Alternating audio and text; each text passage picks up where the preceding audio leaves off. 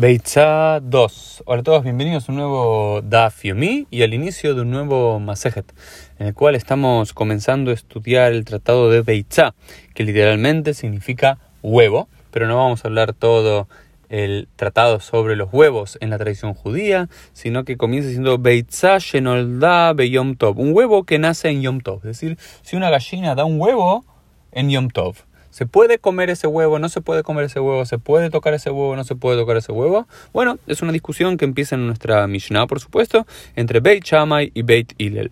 Beit Shammai dice, sí, teajel lo podés comer si la gallina da un huevo en Yom Tov, no hay ningún problema, cómelo. U Beit Hillel dice, lo teajel no, no lo podés comer hasta que termine Yom Tov y ahí recién podés agarrarlo y comerlo. Pero ustedes se estarán preguntando, ¿por qué esta discusión? ¿Y qué tiene que ver si una gallina da un huevo en Shabbat? Todo tiene que ver con el concepto de muxe.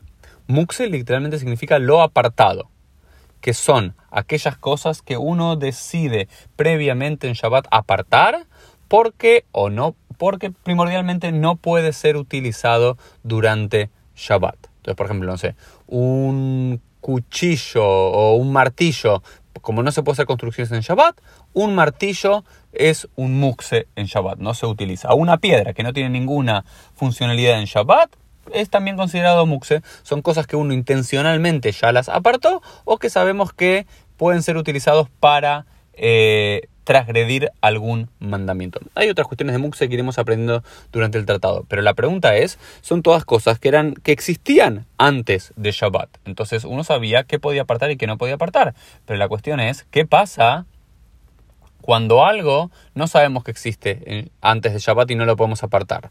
Es decir, ese huevo no existía antes de Shabbat, entonces ¿Es ese huevo considerado muxe porque nació en Shabbat?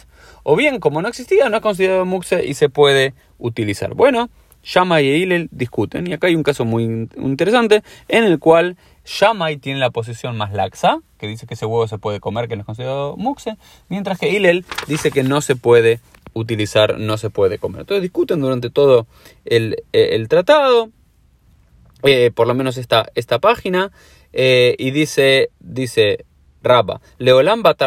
Omed la gila beyom tov shechal liot achar Shabbat askinan mishum ahana. Entonces la, la, la, pregunta es, ¿de qué tipo de eh, gallina están haciendo referencia? ¿Están haciendo referencia a una gallina que alguien encontró en el campo así nomás y vio teniendo un huevo? Bueno, esto de seguro todos dicen que no se puede. Pero ¿qué pasa si era una gallina? Que ya la persona sabía que estaba por dar a luz, que estaba por, digamos, dejar, eh, dejar un huevo en, en, en Shabbat. Eh, ya sabían que iba a pasar.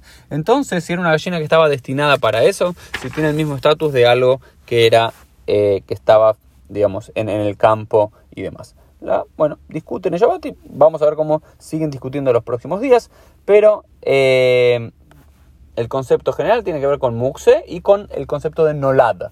Nolad significa aquello que nació, que no estaba previamente en Shabbat y que se crea de alguna forma en Shabbat y cuál es su estatus, si puede ser utilizado o no puede ser utilizado por un judío observante. Este fue el Dafim del día.